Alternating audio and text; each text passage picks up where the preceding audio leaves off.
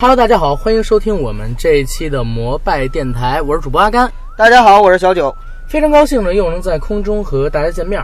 这一期呢，是我们摩拜电台和喜马拉雅合作的独播特别单元节目之“名人面对面”。本期节目呢，我们借着喜马拉雅 FM 的东风，请到了国内知名悬疑小说作家蔡骏老师。呱唧呱唧呱唧呱唧，掌声雷动，掌声雷动。嗯，呃，蔡老师您好，我是摩拜电台的主播阿甘。啊，你好，我是小九。好，您来跟我们的听众朋友们打声招呼吧。摩拜电台啊，呃，不是，随便您打声招呼就行。啊，大家好，我是蔡军，非常高兴能够接受这次的专访。好，哎，蔡老师声音很好听啊，很有磁性。嗯，有点像张信哲。有吗？有。蔡老师平时唱歌吧？嗯，没有没有，现在不太唱。我记得蔡老师出过一张专辑，好像。嗯，蔡老师出过专辑吗？没有没有没有没有，那那那个专辑不是吗？那个就是一个书的附属品啊，为了宣传书，然后对对对，嗯嗯嗯。呃，您平时听我们喜马拉雅吗？然后喜欢听什么类型的节目啊？会有对，但是就听的比较杂一点，就是没有说是嗯 相声什么的吗？没有，相声没有。哎，那你有关注就是您自己在喜马拉雅上的那些有声书吗？对，我看还有付费，有有很多，但是呢，我自己不会去听。作者一样都是这样的，嗯嗯，像我们自己做节目也很少去听，因为我们这次做一个简单的专访嘛，想问您几个您粉丝最想知道的问题，所以特地我们也是上微博荡了一下，而且我女朋友是您的粉丝啊，她之前读您的《天机》，包括说《人间》这几本书，也有几个想问的问题。先问第一个啊，作为国内的知名悬疑小说作家，您的小说曾多次被改编成大热影视作品。想问您，在这些影视作品中，您最喜欢的是哪一部？嗯，已经被改编过的。对，已经被改编过的。那我觉得这个很难去评价，因为其实每一个作品都不一样。嗯，啊，当然，如果说从对自己作品的喜爱程度来说，应该是最近的两部吧，就是一个就是现在的《蝴蝶公墓》，嗯，还有就是上一部的《谋杀似水年华》。谋杀似水年华。对，我说是对作品的喜爱程度啊。小天演的那部。对对，但是对于呃。电影来说，我觉得这是每一部电影其实都是导演的作品，对，所以说我很难去进行更多的评价。那么，但是呢，我觉得这次《蝴蝶公墓》，我觉得它有一个特点，就是说定位比较清晰。嗯，就这部目前这部电影来说啊，它定位在青春、奇幻、爱情，再加上一些悬疑的成分。嗯，所以说它就一个典型的一个青春的惊悚类型片。因为其实，在好莱坞其实有很多这样的类型电影，悬疑类的作品。我我听网上网友说，嗯，呃，您的这部作品号称是中国的《暮光之城》。怎么说呢？写的时候其实从来没这么想过，因为写的时候好像《暮光之城》还没出来吧？好，好像这个作品小说比它早，对，那个时候还要早一点。小对，小说是比它早，当然实际上跟《暮光之城》还是。小说还是有蛮大区别的吧，因为《暮光之城》是借用了一些西方经典的这些吸血鬼啊、狼人啊这些经典的设定嘛，但是《蝴蝶公主》其实并没有用到这种东西，包括东方的其实也没有，基本上都是自己创造出来的，这是一个区别。而且当而且《暮光之城》它。当时他就是在做系列化的开发的嘛，不管小说还是电影。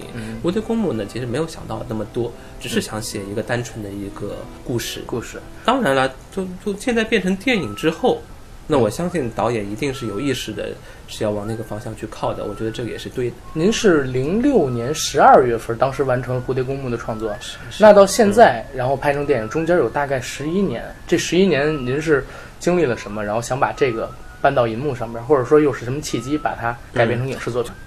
嗯，开始做这个影视改编呢，其实已经是好几年前的事情了。嗯，啊，整个这这个电影的过程，其实还是呃当中一波三折吧，有很长时间，然后直到应该是在那个一五年吧，啊，一五年才成型开机。开机，对对对，是在一五年开机的。哦，我看女主角是张丽，张丽真有那个那么漂亮吗？哈预告片吗？没有，因因因为我上我上怎么嗯高中的时候吧，当时哎不是我上大一的时候，当时播她的男人帮还有北京青年，我特别喜欢的，我觉得她身材特别好，腿长，听着不太对劲。然后，呃，有网友表示啊，就是您的作品《天机》是非常容易被改编成影视作品，或者说他们非常期待的。您能透露一下这个作品改编成影视作品的可能性大小吗？天机呢，其实很很早以前就有那个中影集团在做，嗯，做电影，嗯啊，他们其实也做了好多年，嗯但是呢，因为种种原因吧，呃，始终没有正式的去拍。嗯，当然了，这个作品一定会改编的，一定会拍的，但嗯无非就是一个时间的问题。早晚的问题。对对对，或者说将来由谁来拍的问题，因为导演一直没确定下来。嗯，您个人的话，最希望谁来导这部作品呢？就我真的是说不清楚，因为我觉得，我觉得，最近几年呢，中国的娱乐市场 IP 这个词儿非常火爆，然后大量的作品被生产出来。对于这种现象，您有什么看法？尤其您又有这么多就我觉得就现在 IP 有点有点滥用的一种感觉，就是用这个词啊。当然你从广义的 IP 来讲，当然所有的东所有的知识产权都是 IP。呃，我们说段话其实也是有 IP 的，对，也是有知识产权的保护的。但是呢，你从商业的角度来说，你不能够这样去说它，这个太宽了。那所谓的 IP 也就没有价值了。那那我觉得，如果从商业的角度去说的话，所谓的 IP 它一定是有巨大影响力的，嗯那才能称之为 IP。如果说只是一个作品，不管是文学作品还是影视作品，嗯，我觉得都不能单纯的称之为 IP，只能说它是一个作品，或者说它是一个产品。嗯，啊，真正的 IP 一定是有大量的粉丝基础大量在那里，对，才能够称之为是一个 IP。您的粉丝也并不少啊，像我女朋友她就是，她当时读您的《嗯。天机》，包括《人间》，还有最近的这个《镇墓兽》，应该是在起点连载是吧？，刚刚的实体书刚刚出对他买了一本，买了一本，啊但是因为我们是昨儿晚上啊得到消息，我没拿到实体书，要不然就给您要签名了。他提个问题，然后这问题比较尖锐啊，啊然后然后开始说，没关系，他是读了您很多的作品，嗯觉得您非常炫呃善于制造悬念，嗯嗯，但是呢，您的小说作品他说有一个共性，就是可能在进程到百分之七十或者百分之八十的时候，反派就开始疯狂暴露自己的身份嗯，啊。然后您对于这个是怎么看法？我觉得这个很挺挺正常的吧，嗯因为就是说你要藏一个坏人，你不可能到最后一分钟才去揭开，那嗯这样的话，对，太意外了。嗯嗯，其实说实话是藏不住的。所谓的坏人，我觉得是应该是稍微早一点去显露出来，因为呢，毕竟来说，我写的作品，我并不是说在写像阿加莎·克里斯蒂那样的嗯推理小说。那推理小说可能是要到啊不到最后一秒钟不知道凶手是谁那种感觉。嗯，但是我写的这些作品，包括像《蝴蝶公墓》这样的作品，嗯其实它并不是那样一种风格或者说类型。有时候我觉得有的小说甚至可以上来就让观众。呃，读者知道没关系的。作为一个作品来说，它有很多种不同的悬念。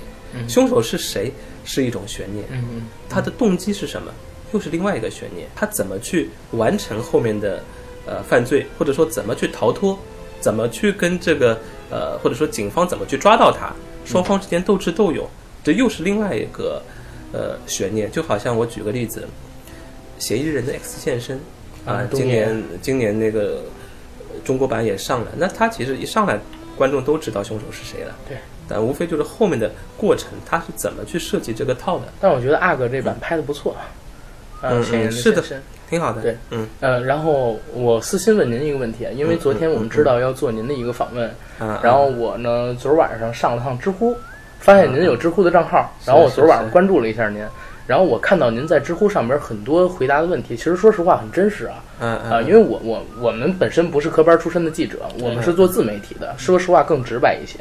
我们接触到的很多名人，他可能在各种各样的平台都是有一定的伪装，或者说是不够真实。但是我感觉您吧，这个知乎上边的一些回答还是相当真实的，啊尤其是我看到最近的第二条问题吧，应该是有人问您所在的圈子有没有什么内幕或者等等，您是直接也是引用了东野的一个小说里边的片段，是吧？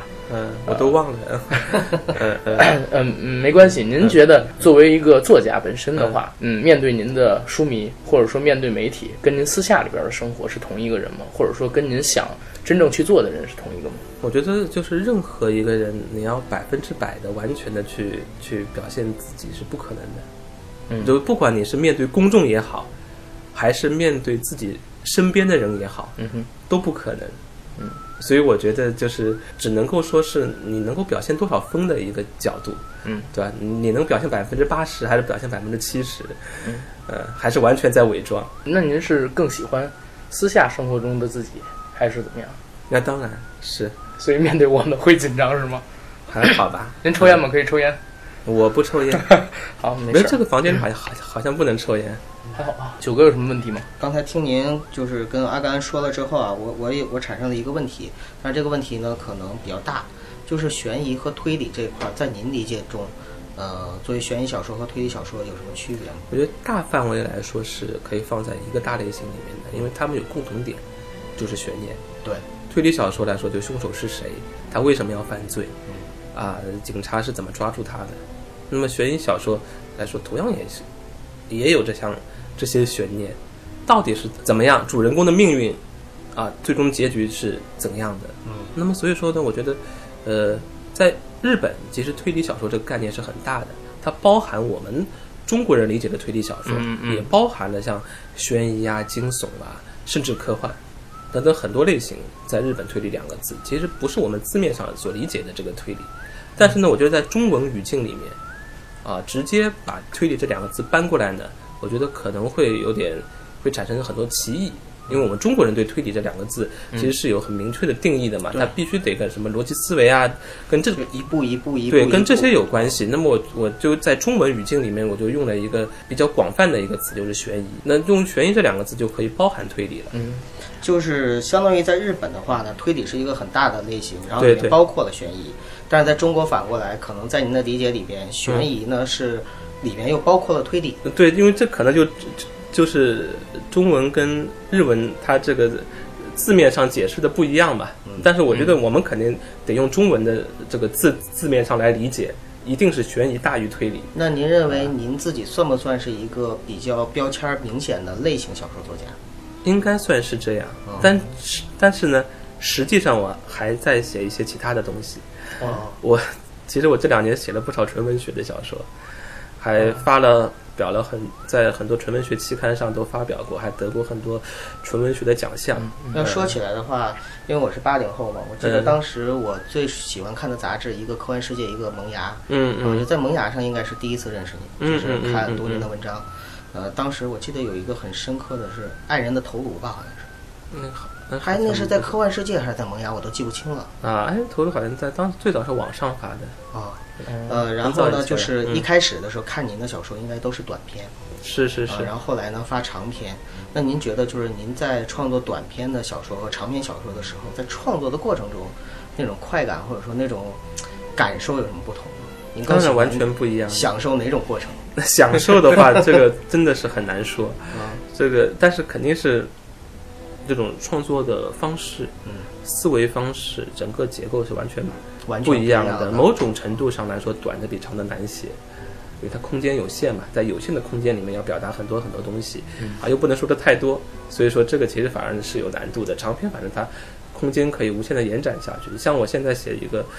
像像写这个郑木寿，嗯，我计划要写八本书，嗯。整个的一个大的系列，而且它是连贯的，不是八个单元故事，嗯，是整个的一个故事，差不多差不多有两百万字，那它的空间是无限的，啊，甚至可以是弄成一个宇宙啊，对 是是像漫威啊什么的那种宇宙。嗯对，而哎，我有一个问题想问您，嗯嗯。您是从实体书时代，然后走过来的。对，走现在您的镇魔兽应该是在起点上面在做，嗯当然也出了实体书。嗯呃，但是我看好像起点上面的销售数据很不错，嗯对吧呃，您是怎么看待实体书还有网络文学创作之间的关系？包括说您以后会不会有更多的跟互联网这方面的合作？对，我觉得这个本质上来说，并不矛并不矛盾。嗯，虽然说实体书的阅读习惯嗯跟网文那是完全不一样的。对，包括从内容上来说，啊，嗯，因为首先来说，一个字数就是一个质的区别。嗯嗯，因为网文是有基本的门槛的嘛，必须要达到多少多少字。对那绝大多数实体书是达不到的。对，那这个确实是泾渭分明的。嗯，但是呢，我们从阅读本身的角度来说，啊，其实好的作品它永远都是一样的。包括因为我现在，呃，网文圈内也有很多很好的朋友嘛，嗯我也在在关注他们的一些作品，他们的特，当然他们很多人的作品，绝大多数我是没办法去写的，确实他们很长，他们那种写作模式跟我是不一样的，这个必必须得承认。但是他不同的维度，网文，嗯，但是呢，其实很多写实体书的作家，包括写纯文学的作家，他们是有点呃，某种程度上有点看不起网文的，对吧？嗯。他们可能会认为这个网文对。有点水，那么长，那么水，然后呢，完纯粹是为了取悦读者来进行写作、嗯。啊，呃，按照点击收费啊，按照章节啦。但实际上，我认为其实网文这个里面其实是拓宽了文学的一个维度的。对原来的原有的我们的这个中国的，不管是中国的吧，还包括全世界的，因为世界范围内中国的网络文学也是独树一帜的，对外国没有。对严格来说，外外国是没有的，或者说就就算有，跟中国比起来也是很低级的。那么从这个角度来说，中国的网络文学其实是达到了一个非常高的一个高度和价值的，它有它自己的价值，包括来说有一些网文的作家，包括像比如说猫腻的作品，它我觉得完全是达到了一个非常高的高度的。当然，当当然不能用纯纯文学的那套东西，不能用实体书那套标标准来评判。嗯，但它本身来说，它确实里面达到了很多很复杂的那些维度。明白明白，这是您对网文跟实体书的看法。嗯然后再问一个跟这个电影有关的吧，嗯嗯咱回来一点。呃，最近上了这个《蝴蝶公墓》，嗯。我看您也是很上心。然后今天接受我们这么多的访问，啊。您觉得这部电影如果呃您推荐去影院看的听呃去影院看的观众，嗯。您要用三个词来形容的话是怎么样的？三个词啊，对。三个关键词，对，我就呃借用一个吧，嗯。借借用一个，他电影里有一句宣传语，嗯，呃，我觉得用的非常恰当，叫“奇情换爱奇情换爱，”，就奇特的奇嗯。啊，情感的情嘛，奇情换爱，呃，幻想的幻，嗯。他我就我觉得基本上就是把这个电影的定位给他说清楚了。你看这就是文学的一个不同。对。你说奇幻爱情就很土，但是你说奇情幻爱就很哎，但但是我也发现，就是、嗯呃，蔡老师跟我确实不是一个水平，因为你一说奇情，我想到的就是美玉，欲望的欲，明白？但是但是蔡老师就是奇情幻爱，OK，对，因为它四个字，嗯每一个字都可以延伸出呃不同的理解。对，它其实有四有四重四重意思，四个元素在里面。情幻爱，嗯奇幻情感嗯，幻想，然后爱情是吗？这部戏情还是挺情不一定是情感，就是对剧情吧，也可以这么理解。因为这部戏呢，我看了预告片，嗯嗯然后老实说，看了预告片之后呢，是没看明白什么意思。嗯嗯啊，然后就是觉得，呃，我觉得哈，就是我引起我特别大的猜测和呃揣摩的地方在哪儿呢？在于你知道中国的这种审查制度，那么在这里面肯定是嗯不可能出现，你也得顾及一下咱们咱们这个节目的审查制度，你也得顾及一下。就是我我特别想问你啊，曹老师，就是你像在这样的情况下的话，嗯你们是怎么样在？因为你的作品哈，你的嗯作品应该说在改编成影视作品的时候，肯定涉及到就是审查制度的问题，就是在审查制度这条线上面，你会怎么样去把握它？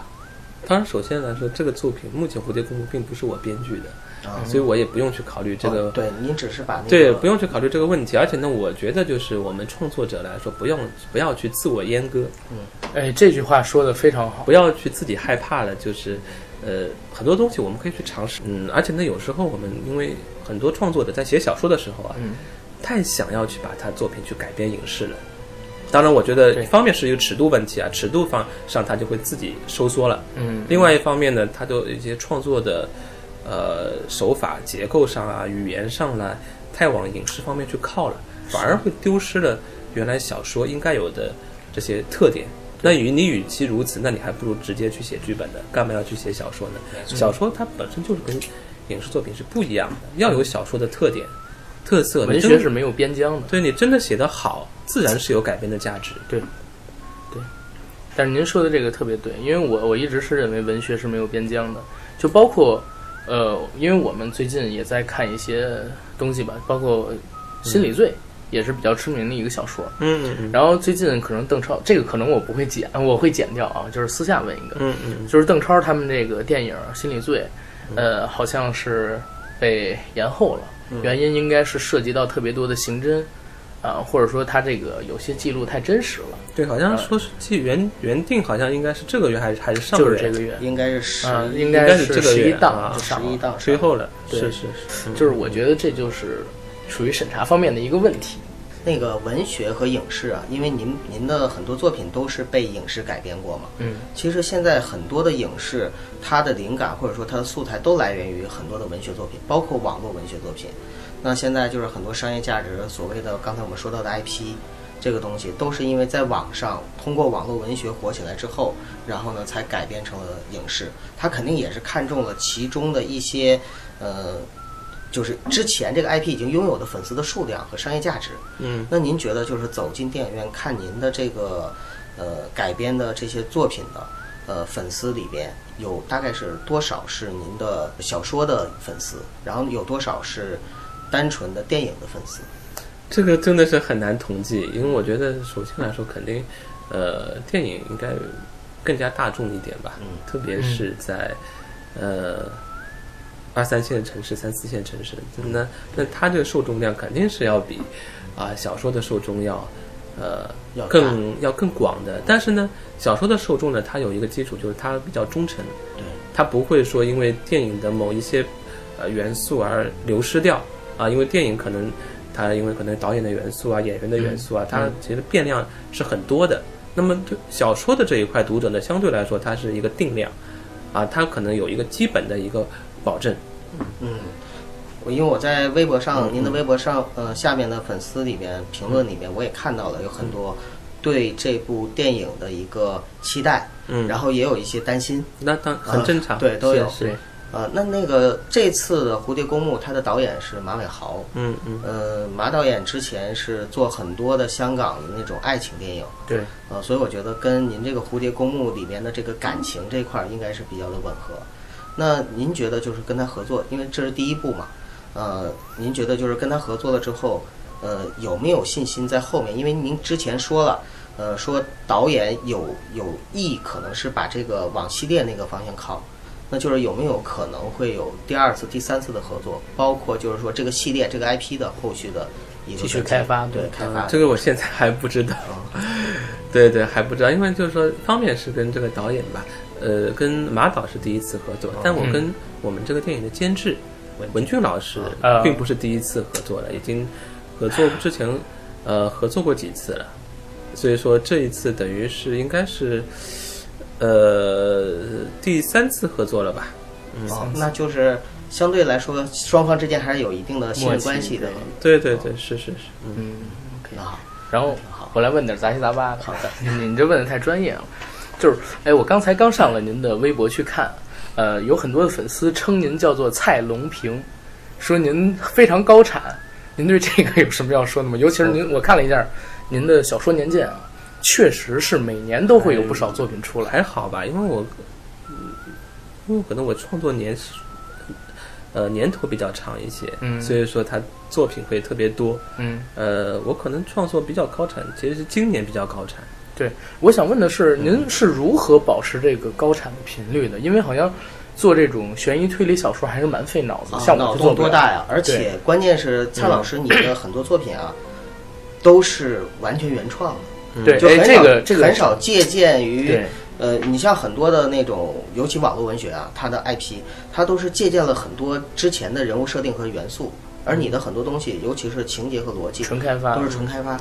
这个我觉得也不能这么说，所有的小说创作一开始都是站建立在巨人的肩膀之上的，嗯这个不可避免，不可避免有前人的影响的元素。嗯那么我只能说，现在，现在我这个是目前的创作阶段呢，我确实是属于是一个呃灵感比较多的一个时候，创作状态比较好，嗯，就是有很强烈的这个创作欲望。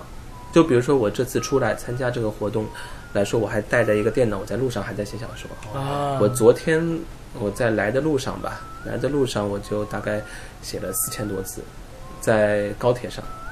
那您现在的创作灵感主要都来源于哪里啊？这个就比如说，呃，像一开始的时候，嗯嗯然后呃，从那个时候两千年到现在有嗯将近二十年的时间了。那么在这个过程中，我们人生也在不断的往前走嘛，嗯嗯对吧？嗯嗯那么在这个过程中，您的创作灵感，呃，生活、工作、家庭，嗯嗯，呃，您现在主要的创作灵感都来源于哪里？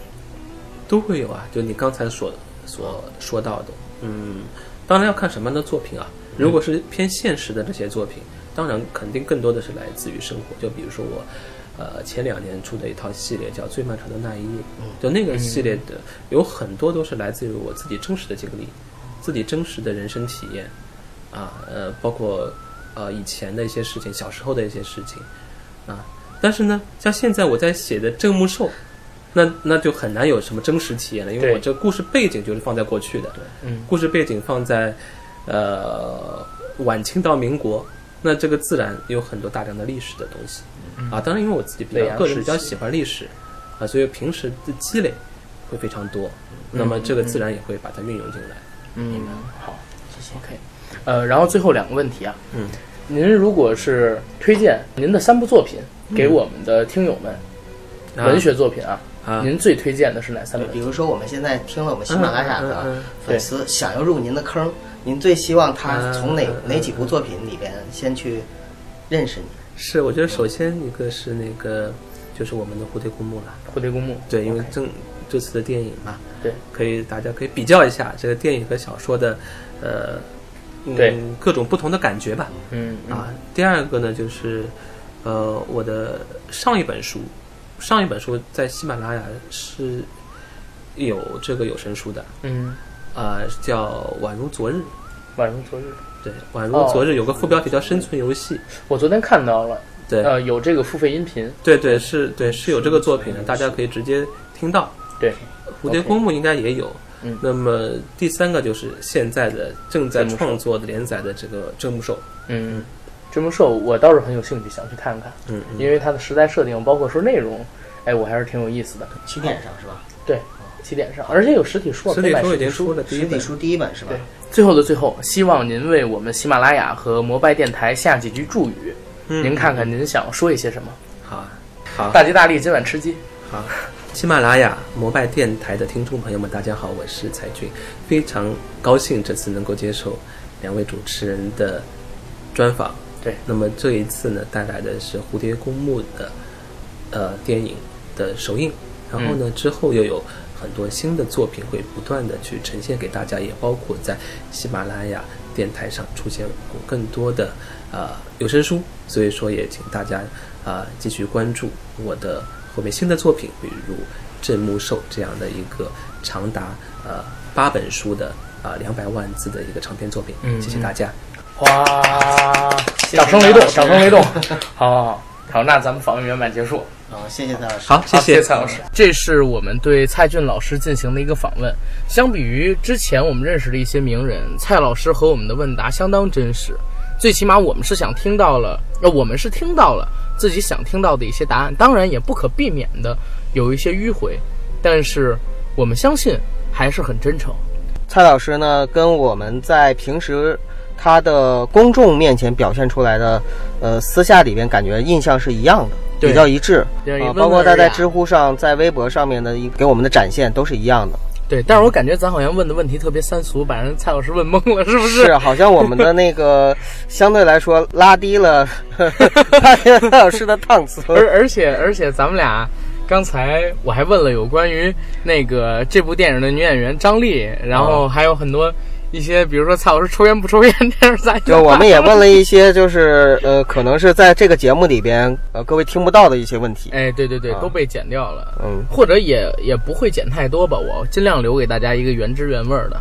嗯，那就这样，谢谢大家，好吧，你不怕得罪人，就这样干吧。没事没事，好，拜拜。啊，拜拜。